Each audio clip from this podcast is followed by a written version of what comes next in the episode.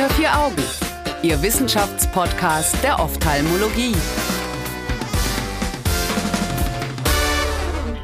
Herzlich willkommen zu Unter vier Augen, dem Ophthalmo-Podcast. Mein Name ist Annika Licht, ich bin Assistenzärztin in der Augenheilkunde und freue mich, dass Sie, liebe ZuhörerInnen, wieder dabei sind. In dieser Woche geht es noch einmal um das Thema Glaukom. Unterstützt werden wir von Sanden und von unserem Experten, Herrn Dr. Rüfer. Schön, dass Sie wieder dabei sind. Ja, super. Also ich komme mir vor wie so ein, wie so ein Fußball-Co-Kommentator oder sowas. Und ja, freue mich jetzt schon. Also es macht auf jeden Fall, mir macht es mehr Spaß als Fußball gucken. Heißes Diskussionsthema, aber genauso ein heißes Diskussionsthema ist bestimmt die Studie, die wir uns heute angucken. Das ist nämlich eine Studie von äh, Musa et al. zur Mikropuls-Zyklofotokoagulation. Und dabei wird eine ähm, herkömmliche Technik, die Continuous Waves Technik, kurz CWTCP, mit einer neueren, der Micropulse Technik, kurz MPTCP verglichen. Ähm, Herr Dr. Rüfer, ganz am Anfang mal ganz am Anfang anfangen. Was ist denn nochmal eine CPK und bei welchen Patienten macht man die denn nochmal? Also eine CPC oder CPK, ganz wie man möchte, ist eine Zyklophotokoagulation. Das heißt, mhm. es wird einmal um die Hornhaut drumherum über dem Ziliarkörper Reiz gesetzt, letztendlich eine Verödung gemacht, ähm, die das Ziel hat, dass weniger Kammerwasser produziert wird.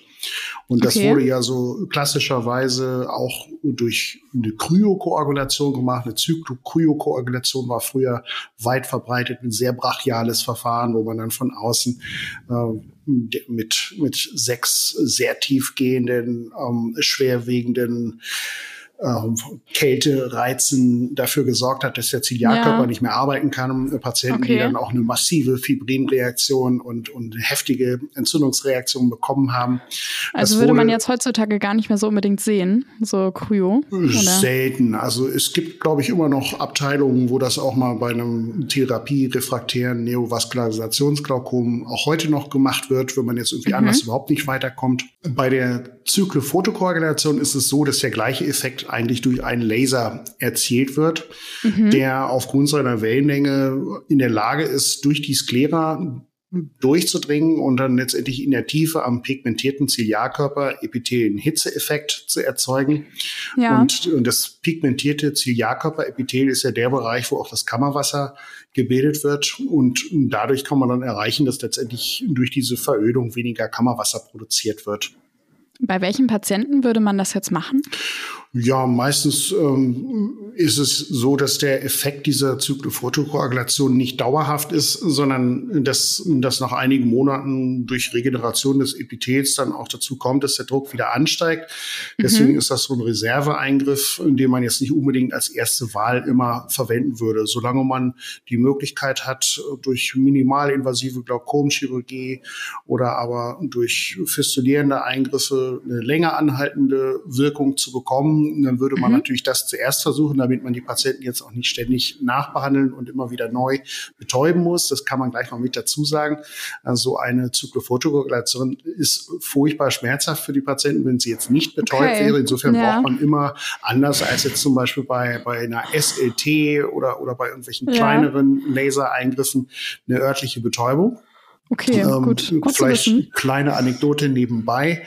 Ähm, ich habe irgendwann mal auch als Assistenzarzt gedacht, irgendwie so, ich versuche da mal das Risik Risiko zu minimieren, wenn man eine, eine parabolbäre oder eine retrobolbäre Spritze gibt, gerade auch bei einem fortgeschrittenen Glaukom, dann hat man ja doch ein gewisses Risiko, dass durch die Injektion, durch das Volumen, was man am, am Sehnerven dann spritzt, noch eine mhm. weitere Sehnervenverschlechterung zu bekommen. Ähm, okay. Was mich dann auf die Idee gebracht hat, ähm, wir machen das mal so, wir versuchen das mal mit einer Tropfbetäubung. Mhm, und wir, okay. hatten, wir hatten damals ähm, in, in der Kieler Uniklinik äh, gut äh, weggeschlossen äh, bei sehr verzweifelten Patienten, wenn man jetzt irgendwie einen Fremdkörper aus der Hornhaut wegbekommen will oder sowas und das mit den normalen Tropfen nicht so gut ging, ein paar Kokain-Augentropfen da. Oh, so die musste man, die musste man natürlich dann im, im äh, Betäubungsmittelbuch genau eintragen. Und dann habe ich gedacht, das versuche ich jetzt mal. Habe also äh, den Patienten 15 Minuten lang lang mit Kokainaugentropfen immer wieder vorgetropft und habe gedacht, vielleicht schaffen wir es dann komplett ohne Risiko für den Sehnerven, diese Zyklofotokoagulation durchzuführen. Der Gedanke und den Einsatz in allen Ehren. Ja, und äh, nach einem Herd habe ich diese, dieses Unterfangen beendet. Oh je. Und das nie wieder versucht. Weil ähm, das dem Patienten überhaupt nicht gefallen hat, was ich da veranstaltet habe. Seitdem weiß ich, dass man wirklich eine ganz sinnvolle und gut gelungene äh, Schmerzstillung erstmal betreiben muss und ähm, sonst, sonst kann man die Zyklophotokoagulation nicht durchführen. Das ist so. Okay, dann merken wir uns das jetzt auch für alle Zukunft, beziehungsweise ich. Ähm, vielleicht gehen wir jetzt mal auf diese Begriffe ein, Continuous Waves und Micropulse. Was verbirgt sich dahinter und was ist da der Unterschied und warum ist Micropulse jetzt neu? Also ähm, Continuous Wave heißt ja eigentlich nur, dass es ein anhaltender, ein anhaltendes Laserlicht ist, mhm. ähm, was, was dann, solange wie man es angeschaltet hat, eben wirksam ist. Und ähm, bei den Micropuls ist es so, dass ähm, im Nanosekundenbereich ganz, ganz kurze Pulse abgegeben werden durch den Laser, was dazu führt, dass die Pigmente, die damit behandelt werden sollen, sich für eine ganz kurze Zeit erwärmen und mhm. dazwischen dann zwischen zwei Pulsen über eine ganz kurze Pause ist, wo es so ist, dass dann auch diese Hitze sofort wieder abklingt, okay. was dazu führt, dass dann aus diesem pigmentierten Epithel eben keine Hitze in das umgebende Gewebe abgegeben wird.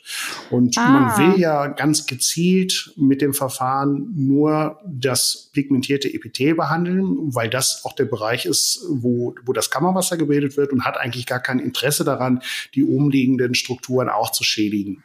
Was so uns ja auch nicht, nicht weiterhilft, außer dass es eben Entzündungsreaktionen macht und, und dann Probleme macht. Und insofern ist es so, dass dieses Verfahren der der gepulsten Zyklophotokoagulation oder Micropuls-Zyklophotokoagulation vergleichbar ist mit dem, was man auch bei der selektiven Lasertrabekuloplastik macht. Bei der SLT ist mhm. es ja auch so, dass man diese, äh, diese Mikropulse verwendet, um dann ganz gezielt die Pigmente zu zerstören und, und dadurch einen biologischen Prozess aus, auszulösen. Also es ist ja eine sinnvolle Überlegung von äh, Musa und Kollegen, dass die sagen, okay, wir gucken uns das jetzt mal makroskopisch und mikroskopisch an, was wir da für Schäden verursachen. Ähm, ich erläutere mal gerade ganz kurz, wie sie das gemacht haben. Und zwar haben die sich ähm, verstorbene Menschen angeschaut, die dem vorher natürlich zugestimmt hatten und haben dann drei Spender ausgewählt, also insgesamt sechs Augen und haben dann zwölf Versuchsfelder draus gemacht. Also jeweils ein halbes Auge war quasi ein Versuchsfeld.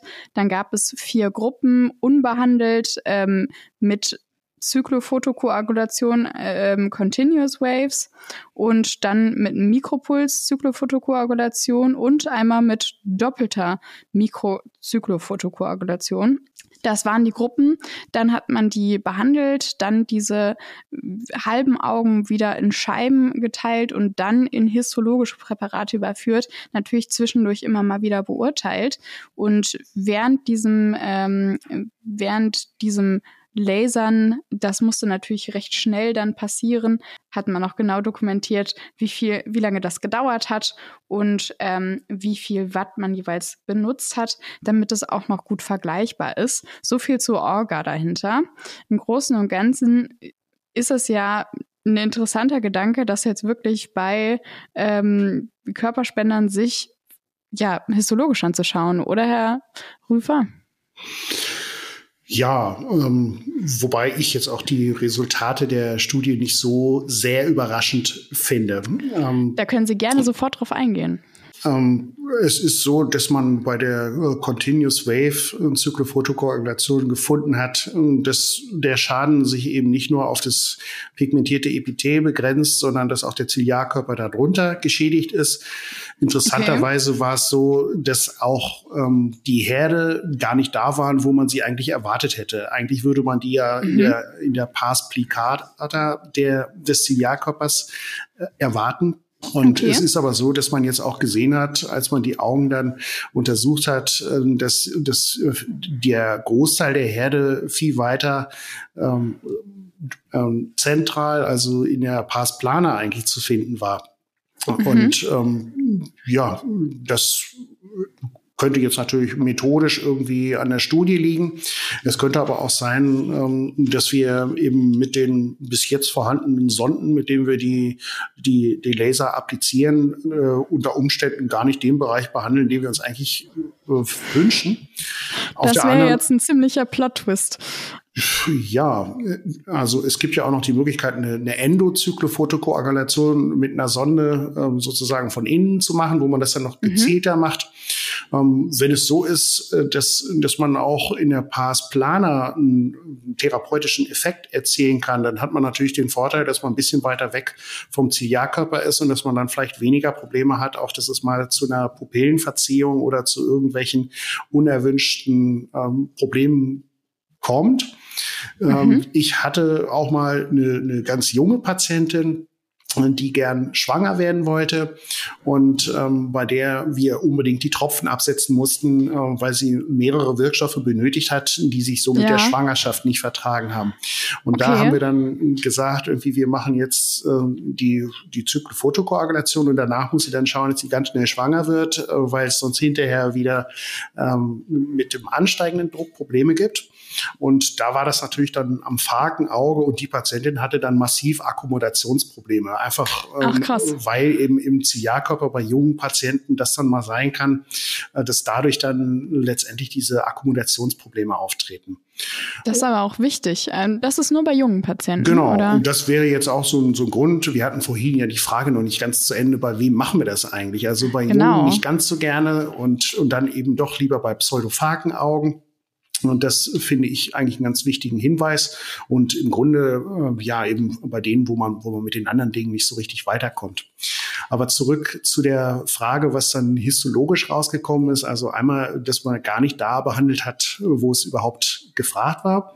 Ähm, dann ähm, dass letztendlich doch bei der, bei der gepulsten Zyklophotokoagulation viel mehr als, als bei dem anderen Verfahren, das wirklich auf das, ähm, auf das Ziliarkörperepithel, auf diesen pigmentierten Bereich begrenzt gewesen ist und dass es eben nicht zu so einer starken Schädigung äh, der umliegenden Gewebe gekommen ist. Das kann man eigentlich da so zusammenfassen. Dann ist natürlich auch wichtig nochmal zu sagen, es geht ja nicht nur darum, dieses Kaputtmachen zu verteufeln. Man möchte ja was kaputt machen. Das ist ja auch irgendwo der Sinn und Zweck des Ganzen. Heißt das, dass die Micropuls-Zyklophotokoagulation weniger effektiv ist? Kann man das daraus rückschließen? kann man so pauschal eigentlich nicht sagen. Also zu, man muss da wahrscheinlich unterscheiden, was für eine Art Glaukom zugrunde liegt. Also wenn man jetzt ein normales äh, primäres Offenwinkelglaukom hat, ähm, dann ist es wohl so, dass, dass auch eine, eine gepulste Zyklophotokoagulation einen sehr guten drucksenkenden Effekt haben kann.